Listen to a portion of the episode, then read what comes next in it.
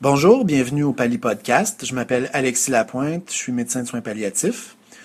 Aujourd'hui, on parle des nausées avec ou sans vomissement en soins palliatifs. C'est un symptôme très fréquent et plusieurs traitements sont possibles. Ça peut être difficile de s'y retrouver et on va essayer d'éclaircir l'évaluation euh, du traitement des nausées en soins palliatifs en se référant au protocole de l'INES, l'INES, qui est l'Institut national d'excellence en santé et en services sociaux pour nos auditeurs du Québec. Et pour ce podcast, qui d'autre que Justine Métayer, qui est infirmière coordonnatrice à la recherche, à la formation et au déploiement clinique à la Maison Victoria de Bois, qui a siégé sur le comité d'experts de l'INES portant sur les nausées en soins palliatifs et qui a participé à l'élaboration de ce protocole. Merci d'être euh, parmi nous, euh, Justine, aujourd'hui. Merci de l'invitation, Alexis. Donc, euh, peux-tu expliquer d'abord à nos auditeurs quel est le but du protocole de l'INES? Oui, l'objectif du protocole médical, c'est de rendre les infirmières et les infirmiers autonomes dans l'évaluation des nausées chez un patient qui reçoit des soins palliatifs pour intervenir adéquatement. Et intervenir adéquatement, ça peut être soit en initiant un traitement pour les nausées ou en avisant le médecin du résultat de notre évaluation, mais tout ça étant dans le but ultime de soulager le plus rapidement possible l'inconfort associé aux, nausées pardon, chez, le, patient. Donc, l'objectif du protocole, c'est euh, que les infirmières puissent euh, faire une, intervention qui est euh, encadrée et ciblée euh, suite à une évaluation d'un patient qui présente des nausées ou des vomissements. Exactement. Oui. Et la clientèle visée, c'est la clientèle palliative? Oui, c'est la clientèle palliative. Le protocole médical vise les personnes adultes qui reçoivent des soins palliatifs et qui présentent des nausées, évidemment, avec ou sans vomissement.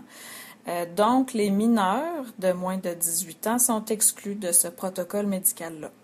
Le protocole de l'INES vise donc les adultes en soins palliatifs qui souffrent de nausées. Oui. Euh, c'est un bon prétexte, je trouve, pour parler de, des causes de nausées euh, en soins palliatifs et des causes de vomissement en soins palliatifs. Euh, est-ce que tu peux nous en dire un mot? Oui, ben en fait, euh, il faut savoir qu'il y a plusieurs façons différentes de causer des nausées. Donc, il y a plusieurs causes différentes euh, aux nausées et chacune des causes va nécessiter un traitement qui va être différent pour le soulagement des nausées. Donc, il y a plusieurs mécanismes physiologiques de la nausée. Euh, peux-tu nous en détailler quelques-uns pour le bénéfice euh, de nos auditeurs? Oui, tout à fait. Ben, les, je vais ressortir les principales. Euh, la première cause, c'est la, la, cause qui est soit euh, toxique ou métabolique, qui est causée par la zone gâchette. La zone gâchette, elle est située à l'extérieur de la barrière hémato-encéphalique et cette zone-là est influencée par tout ce qui circule dans, dans le sang, donc les médicaments, euh, nos ions, donc quelqu'un qui sera en hypercalcémie, par exemple, pour avoir des nausées euh, reliées à la zone gâchette, des toxines, euh, la chimiothérapie, la radiothérapie, etc. Euh, c'est des nausées qui généralement sont peu soulagées par les vomissements et c'est une cause qui est habituellement soulagée par des molécules comme l'odencétron, le fameux offrant, ou l'allopéridol qui est notre euh, aldol. Donc, première catégorie de causes de nausées et de vomissements en soins palliatifs, euh, les causes métaboliques l'hypercalcémie, l'hyponatrémie et les causes médicamenteuses ou toxiques, donc euh, les médicaments qui sont très fréquemment utilisés, les opiacés pour le, traitement de la douleur, par exemple. Oui, c'est ça. La deuxième, une deuxième cause, ça peut être l'appareil vestibulaire qui est euh, localisé dans l'oreille interne. Ça rend euh, la personne sensible au mouvement. Donc, euh, souvent, ça va être des nausées qui vont se présenter à la mobilisation et des fois, ça peut être même des mobilisations dans le lit du patient qui peuvent aussi être accompagnées de vertiges. Et cette cause-là de nausée va habituellement être soulagée par le dimahydrinate, qui est notre gravol. Donc, on va revenir sur euh, l'évaluation des patients et les trouvailles euh, à l'histoire et à l'examen physique qui permettent de nous orienter vers des causes euh, spécifiques. Mais on peut penser qu'un patient qui a des nausées prédominantes à la mobilisation souffre de, nausées de cause vestibulaire. Et donc, le traitement qui va être ciblé par le protocole à ce moment-là, c'est le gravol. C'est bien ça? Oui, c'est ça. Ensuite, une autre cause possible de, de nausée ou de vomissement chez la clientèle palliative, ça peut être la pression intracrânienne qui est élevée.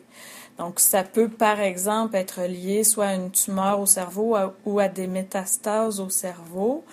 Euh, l'étirement des méninges après une période de, de décubitus va amener des nausées qui vont être pires le matin. Donc, euh, ça aussi, c'est quelque chose pour les infirmières, les infirmiers qu'on peut observer dans notre évaluation. S'il y a des vomissements associés à la pression intracrânienne élevée, ça peut être des vomissements qui vont être en jet. Et c'est une, cause qui peut être soulagée par des anti-inflammatoires stéroïdiens comme euh, la dexaméthasone, le décadron.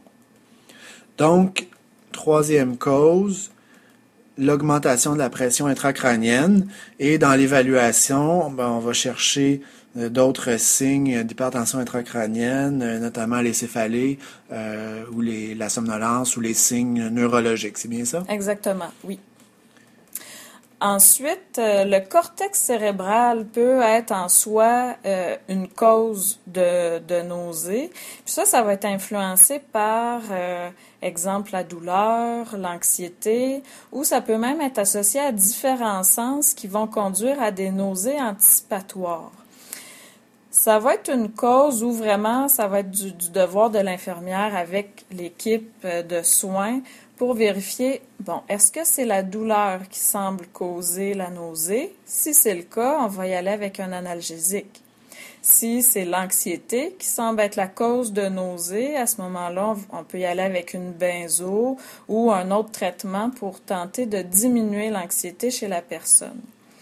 Euh, donc, c'est une cause qui va être un petit peu plus ciblée selon ce qu'on évalue, ce qu'on évalue chez notre patient.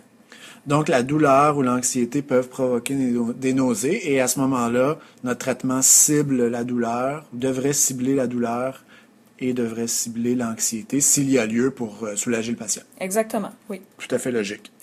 Et puis, euh, finalement, dans les causes euh, les plus fréquentes, il y a les causes gastro-intestinales.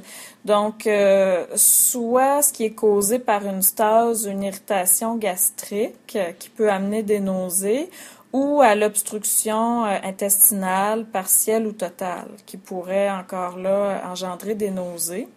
Donc, euh, ça peut être des, des, nausées qui peuvent être associées à du pyrosis, à du reflux gastro-œsophagien, à une sensation de satiété précoce, hein, quand, quand le patient sent que il est vite plein puis que l'appétit lui manque après euh, quelques bouchées à peine. Euh, donc, dans les cas plus gastriques, là, souvent, on peut voir du méthoclopramide, qui est le maxéran, ou la dompéridone, qui est le motilium, pour aider à diminuer les nausées causées par euh, cette cause-là. Alors, on pense à tous nos patients qui ont des cancers digestifs euh, ou de la carcinomatose péritonéale. Mm-hmm. Euh, on peut penser également, dans une certaine mesure, aux métastases hépatiques hein, aussi, qui peuvent donner des nausées, des vomissements. donc, pour ce qui est de l'occlusion, euh, souvent, euh, nos patients vont avoir des, des, vomissements avec peu ou pas de nausées avant, euh, mais pas toujours. Hein, évidemment, les patients peuvent également avoir des nausées là, prédominantes dans les cas d'occlusion. Oui, tout à fait. Alors, si on résume, on a les causes toxiques et les causes métaboliques. qui stimulent la zone gâchette dans le cerveau, les causes vestibulaires, l'augmentation de la pression intracrânienne, les causes relatives à la douleur et à l'anxiété euh, qu'on a euh, désignées comme étant les causes euh, qui relèvent du cortex cérébral, donc la, conscience, et les mécanismes gastro-intestinaux, soit par, par, par gastroparésie, par diminution de la motilité gastrique ou par obstruction, occlusion mécanique. Mm-hmm. C'est bien ça, ça donne un, une, idée ou un tableau euh, résumé des causes potentielles de nausées chez nos patients en soins palliatifs. Oui, ça fait un, ça fait un bon survol, mais je tiens quand même à souligner que, euh, surtout en soins palliatifs, il faut considérer qu'il y a souvent plus d'une cause qui est impliquée dans les nausées. Donc, ce serait faux de croire que si on a ciblé une cause et, et qu'on intervient sur cette cause-là, qu'à coup sûr, on va avoir soulagé les nausées chez la personne. Il y a souvent plus qu'une cause d'impliquer. Et est-ce que toutes ces causes potentielles de nausées, de vomissements sont ciblées par le protocole de l'INES ou si euh, le protocole est plutôt euh, plus restreint? Non, c'est ça. Le, protocole médical de l'INES cible deux causes euh, pour assurer une évaluation puis une intervention qui est adaptée et qui est sécuritaire pour le patient. Euh, par contre, dans l'évaluation suggérée dans le document de l'INES, ça permet de cibler des éléments importants qui sont à, considérer et qui peuvent nous, nous donner des indices sur d'autres causes possibles de la nausée. Puis, quelles sont les deux causes de nausées et de vomissements qui sont ciblées spécifiquement par le protocole de l'INES? Euh, dans le protocole médical de l'INES, il y a la zone gâchette, donc nos causes qui sont toxiques et métaboliques, et euh, l'appareil vestibulaire, qui sont les, les, deux causes ciblées. Et bien que ce soit les deux causes ciblées dans le protocole médical, je trouvais pertinent, Alexis, qu'on discute ensemble quand même des, différentes principales causes qui peuvent euh, causer les nausées. Parce que c'est sûr que pour les infirmières, les infirmiers qui ont ça en tête, ça, ça peut venir peaufiner notre évaluation puis vraiment euh, faciliter la recherche des indices chez le patient. Donc, le protocole euh, cible spécifiquement les causes qui relèvent de la zone gâchette, les causes toxiques, les causes métaboliques, surtout, et euh, les causes vestibulaires de nausées. Est-ce que ça veut dire que les autres euh, causes potentielles de nausées, l'hypertension intracrânienne, euh, l'occlusion intestinale, la gastroparésie, est-ce que ça veut dire qu'elles sont exclues? En fait, elles sont pas exclues, mais elles vont être couvertes par les éléments de l'évaluation infirmière. Donc, dans le protocole médical, on va le voir ensemble plus loin il y a vraiment une évaluation exhaustive qui va conduire l'infirmière à aller évaluer des éléments précis et qui vont pouvoir éliminer les autres causes qui pourraient vraiment euh, relever davantage du, rôle euh, du médecin dans la gestion des nausées. Il y a donc une évaluation infirmière qui, euh, est incluse dans le protocole. Oui. Est-ce que tu peux nous en dire un petit mot? En quoi ça consiste? Oui, tout à fait. C'est divisé en, trois euh, sections. Donc, euh, la première évaluation, je suis certaine que toutes les infirmières et tous les infirmiers qui vont écouter ce podcast vont reconnaître rapidement cet acronyme qui est le fameux PQRSTU. Donc, euh, on suggère dans le protocole médical d'utiliser cet acronyme-là pour évaluer les nausées et ou les vomissements s'il y en a chez le patient. Donc, notre premier P, qu'est-ce qui a provoqué ou qu'est-ce qui a pallié nos, nos nausées? Donc, qu'est-ce qui a provoqué vos nausées? Qu'est-ce qui aggrave vos symptômes? Est-ce que les changements de position ou le mouvement aggravent les nausées? Est-ce qu'il y a présence de nausées pendant ou après un repas? Qu'est-ce qui aide à soulager le symptôme? Et est-ce que c'est la première fois que ça vous arrive? C'est tous des éléments qui sont à évaluer dans le P du PQRSTU. Le Q, qui réfère à la qualité et à la quantité. Donc, on peut demander au patient, décrivez-moi votre problème, qu'est-ce que vous ressentez? À combien vous évaluez votre inconfort sur une échelle de 0 à 10? Hein? Notre fameux 0 à 10 peut se référer à tous les symptômes, pas seulement à la douleur. Ou pour les patients qui nous disent, ben, je sais pas, 0 à 10, c'est trop difficile à quantifier. On peut demander est-ce que c'est des nausées qui sont légères, modérées ou intenses? Et puis, s'il y a des vomissements, ben là, c'est sûr que dans la qualité des vomissements aussi, ça va être pertinent d'aller évaluer ça. Donc, à peu près le volume, c'est sûr que c'est à titre indicatif, hein? Mais est-ce que c'est un petit vomissement d'un 10-15 cc ou est-ce que c'est un vomissement abondant de 250 cc? Ça va être différent. La fréquence, le type, est-ce que c'est des vomissements fécaloïdes? Ça, on veut le savoir assez rapidement. Est-ce que c'est des vomissements en jet, spontanés, etc. Pour ce qui est du R, la région et l'irradiation, pardon, avez-vous des nausées avec ou sans vomissement? Et à quel endroit vous ressentez de l'inconfort? Ça aussi, ça peut donner des bons indices. Les signes et symptômes associés, est-ce que vous ressentez d'autres malaises en plus des nausées? Exemple, avez-vous des crampes abdominales? Vous sentez-vous ballonné? Avez-vous de la difficulté à avaler nouvellement depuis les derniers jours? Est-ce que vous sentez que vous êtes rapidement bourré après les repas? Hein? La sensation de satiété précoce? Est-ce qu'il y a du hoquet qui est mêlé à ça, du reflux, etc. Au niveau du temps, ben, depuis combien de temps la personne souffre de ça, puis est-ce que c'est quelque chose de continu ou d'intermittent? Hein? Il y a une différence entre avoir constamment des nausées d'intensité variable depuis deux jours versus j'ai pas toujours mal au cœur, mais après les repas, j'ai toujours des nausées qui s'installent. Et le fameux U pour understanding, euh, qu'est-ce que le patient comprend de, ce problème-là? De quel problème croyez-vous qu'il s'agit? Donc, si on résume, le protocole euh, demande aux infirmières d'évaluer euh, les symptômes de nausée, de vomissement avec l'acronyme PQRSTU. Oui. P, qu'est-ce qui provoque? Qu'est-ce qui améliore? Oui. Q, quelle est la qualité, la quantité des, des, symptômes?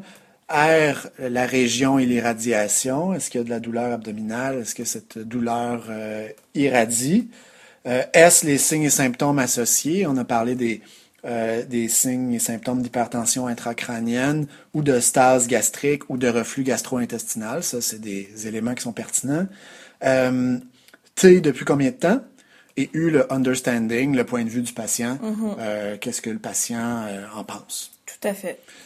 Alors, euh, on a aussi un autre, euh, acronyme, hein, je pense, dans le, l'acronyme euh, AMPLE, A-M-P-L-E. Oui, exactement. Donc, après le, le PQRSTU, l'infirmière peut faire poursuivre son évaluation avec le AMPLE. Donc, vérifier est-ce qu'il y a des, des allergies chez le patient et est-ce qu'il y aurait eu un lien avec une de ces classes de, médicaments-là, par exemple, ou des allergies alimentaires, ce serait pas impossible.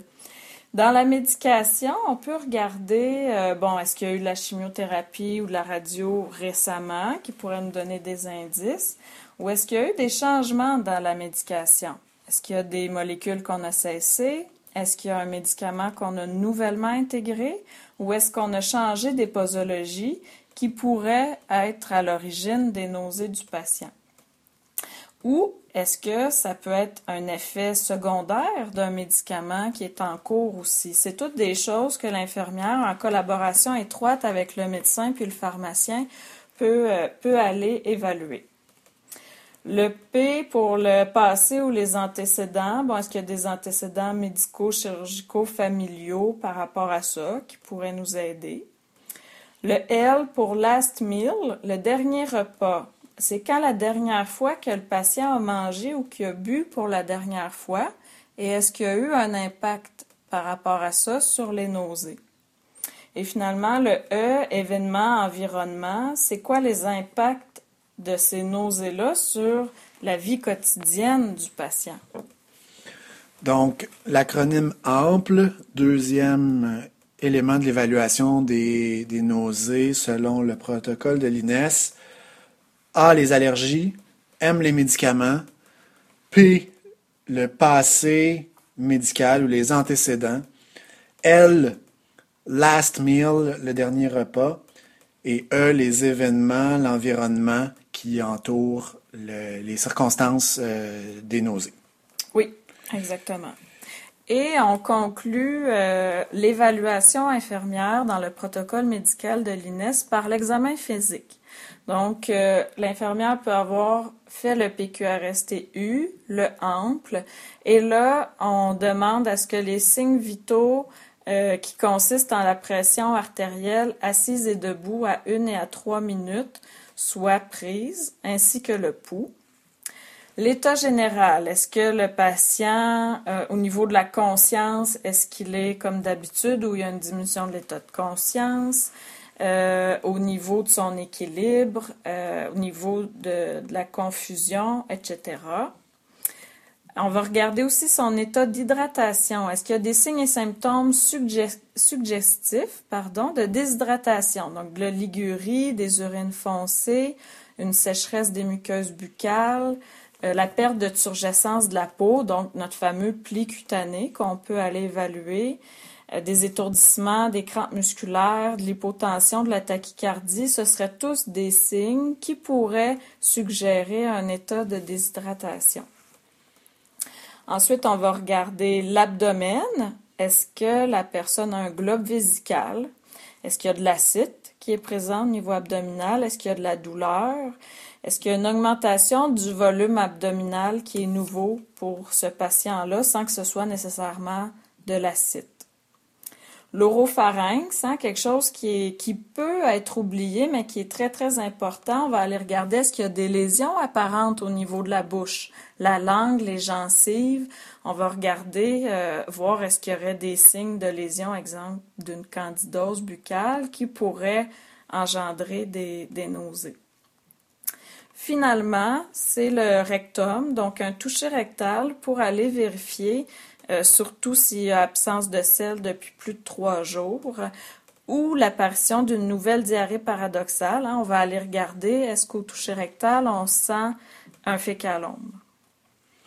Donc, euh, si, euh, si je comprends bien, Justine, au fond, les deux acronymes qu'on vient de présenter, puis les éléments de l'examen physique que tu viens de nommer, ça a pour objectif euh, d'évaluer le patient puis de voir s'il n'y a pas une autre condition sous-jacente qui nécessiterait une orientation vers le médecin. C'est bien ça? Exactement, oui. Et puis, euh, quand est-ce que l'infirmière doit orienter, orienter vers le médecin plutôt que d'appliquer le, protocole médical? Bien, ça va un peu dans les éléments de, de l'examen physique, mais c'est sûr que si l'infirmière évalue qu'il y a des signes et symptômes de déshydratation, euh, oligurie, urine foncée, sécheresse des muqueuses buccales, étourdissement, hypotension, tachycardie, comme je viens de nommer, il faudrait orienter vers le médecin. Hein. On aviserait le médecin rapidement de ça. S'il y a une diminution de l'état de conscience et que c'est nouveau pour le patient, diminution de l'état de conscience, ataxie, trouble d'équilibre, parasthésie, parésie, dysarthrie, céphalée, convulsion, confusion. Dans le fond, là, ce qu'on veut aller éliminer, c'est est-ce qu'il n'y aurait pas une, possibilité d'hypertension intracrânienne? Hein? On veut éliminer cette hypothèse-là. Donc, si on a ces signes-là de nouveau, on va aviser le médecin. S'il y a des vomissements fécaloïdes ou des crampes abdominales sévères, là aussi, on veut éliminer notre hypothèse d'occlusion intestinale. Donc, on aviserait le médecin des vomissements en jet, polyurie, polydipsie, on avise tout de suite le médecin.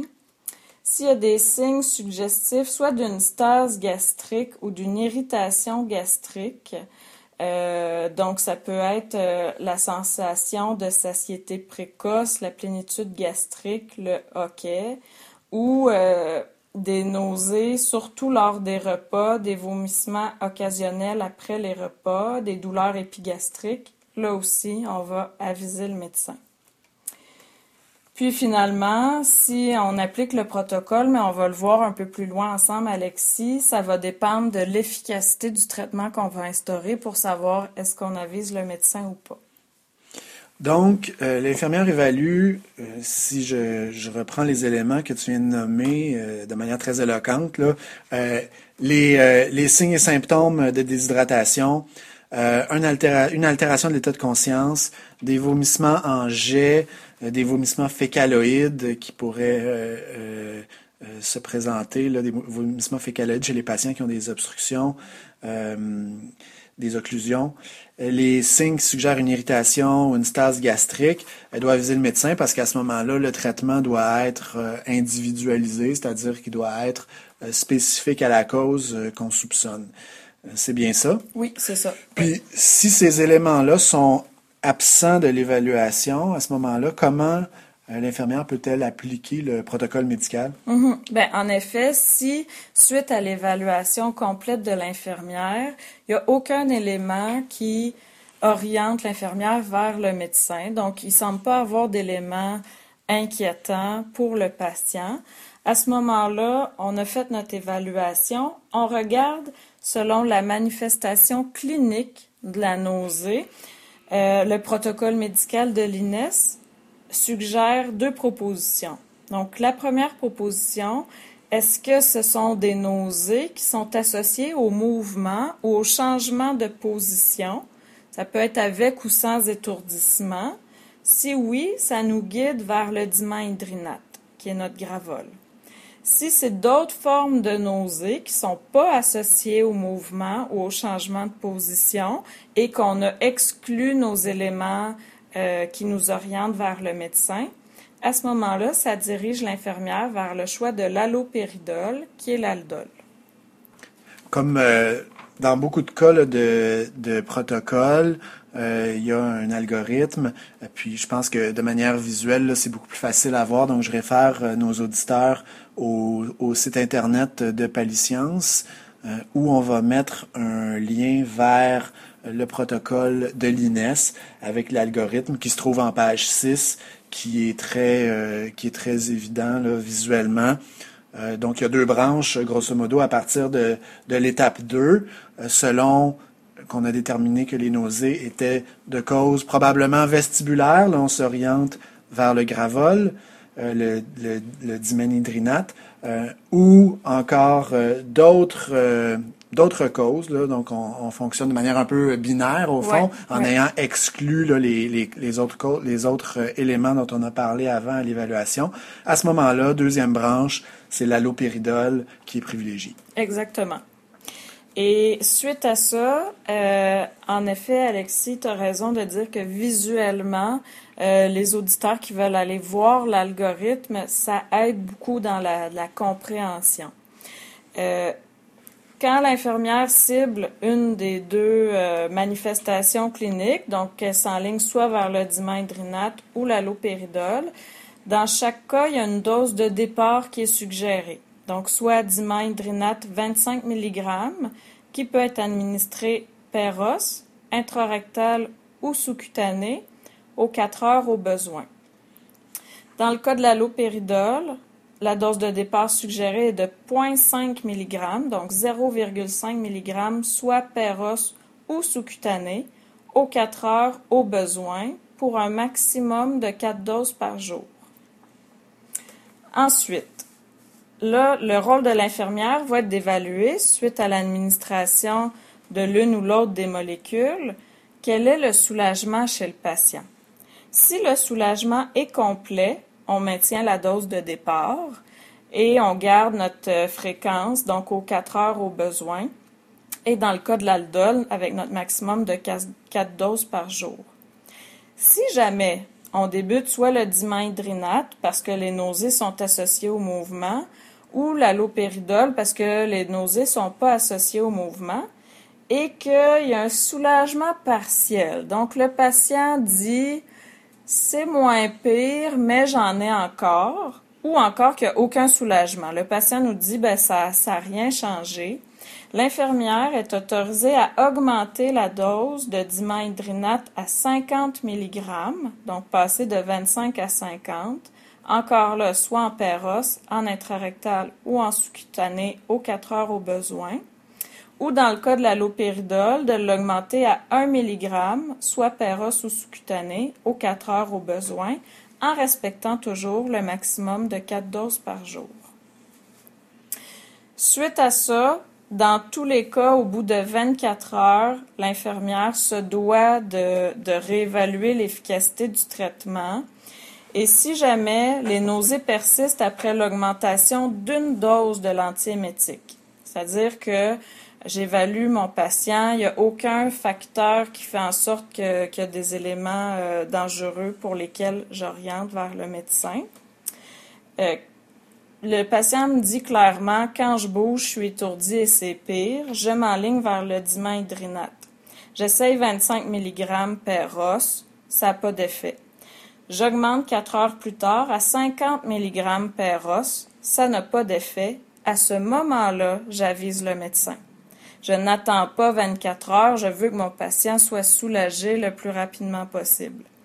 Par contre, si après l'augmentation de la dose, le patient est soulagé, je peux poursuivre la dose augmentée aux 4 heures au besoin. Et dans tous les cas, après 72 heures qu'on a initier le protocole médical, le médecin doit réévaluer le patient. Donc, euh, tu viens de nous détailler l'algorithme de manière, euh, de manière très claire et très complète. Euh, si si j'ose résumer, première étape, un questionnaire qui est fait par l'infirmière avec les outils PQRSTU et ample et un examen physique. L'objectif étant de voir si euh, on peut déterminer une cause euh, à la nausée, si on peut mettre en évidence des éléments qui imposent de référer le patient au médecin immédiatement. ensuite, selon que l'infirmière détermine si les nausées sont de cause vestibulaire ou d'autres causes, elle va initier le traitement à base de diménhydrinate, donc des gravoles, ou d'allopéridol. Euh, la dose de départ que tu as mentionné pour les deux molécules. Si le soulagement est complet, on maintient la dose de départ. Si le soulagement est partiel, on augmente la dose. Et s'il n'y a aucun soulagement, on réfère le patient vers le médecin.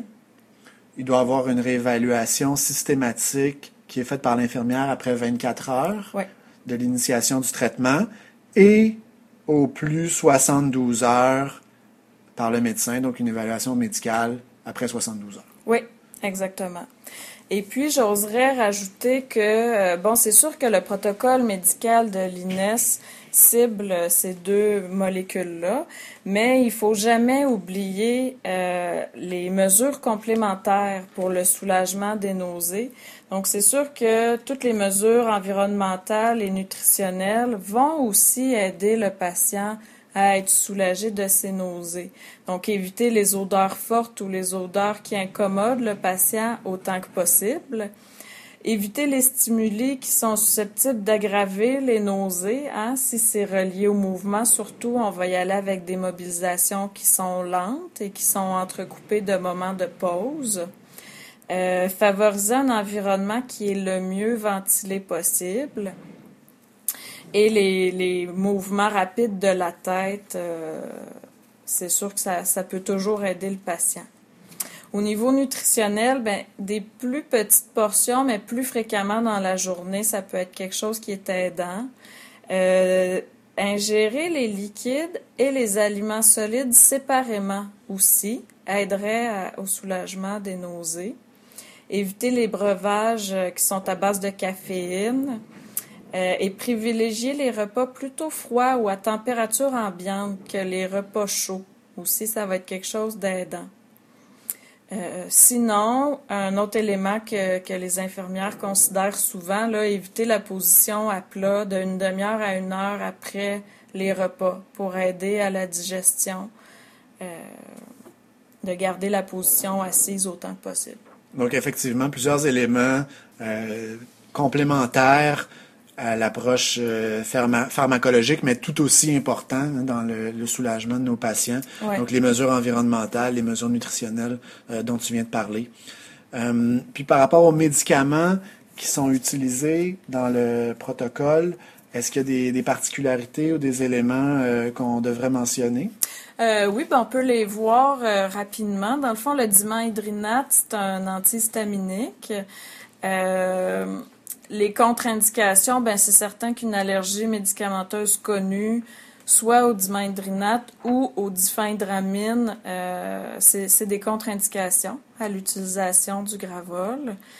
Les précautions des personnes qui sont atteintes de démence, c'est pas une contre-indication, mais il faut être plus vigilant parce que ça peut provoquer ou exacerber un délirium. Donc, soyons attentifs à ça comme infirmière si on initie un traitement au gravol euh, suite à l'ordonnance, au protocole médical, pardon, de l'INES. Euh, soyons vigilants pour notre clientèle atteinte de démence et toujours avoir en tête les effets indésirables du gravol, donc la somnolence, la confusion des étourdissements qui sont possibles. Hein. La somnolence, c'est un qu'on voit assez fréquemment. Et il y a aussi les effets anticholinergiques, donc euh, la, bouche sèche, la constipation, la rétention urinaire qui sont possibles. Et pour l'aldol? Pour l'aldol, euh, c'est un antagoniste dopaminergique. Dans le fond, les, contre-indications, ça aussi, c'est une allergie médicamenteuse qui est connue à l'allopéridol, hein, évidemment. Euh, une maladie de Parkinson qui est connue et diagnostiquée ou de l'épilepsie qui est non contrôlée vont être des contre-indications à l'utilisation de l'allopéridol. Euh, dans les précautions, ça aussi, donc une molécule comme l'autre, les personnes atteintes de démence, il faut, euh, il faut être vigilant quand on administre euh, l'une ou l'autre de ces molécules-là. Et dans les effets indésirables de l'allopéridol, il y a les réactions extrapyramidales, donc la cathysie, la rigidité musculaire, et là aussi les effets anticholinergiques, donc la bouche sèche, la constipation, la rétention urinaire. Et l'aldol peut aussi engendrer de l'hypotension orthostatique. Donc, c'est des éléments qui sont, euh, je pense, familiers là, aux, soignants qui œuvrent en soins palliatifs, mais euh, ça, vaut, euh, ça vaut la peine de les rappeler là, en ce qui concerne les effets et les effets secondaires des médicaments que tu viens de, de mentionner. Donc, voilà, c'était le le protocole médical de l'INES sur les nausées et les vomissements euh, en soins palliatifs. Euh, j'invite euh, les auditeurs à aller sur le site de Paliscience. Si vous n'êtes pas inscrit à Paliscience, allez vous inscrire à Paliscience. allez télécharger le protocole de l'INES, lisez-le et n'hésitez pas à mettre des commentaires si, si vous en avez. donc, merci Justine d'avoir été avec nous aujourd'hui. Merci Alexis. À bientôt. Música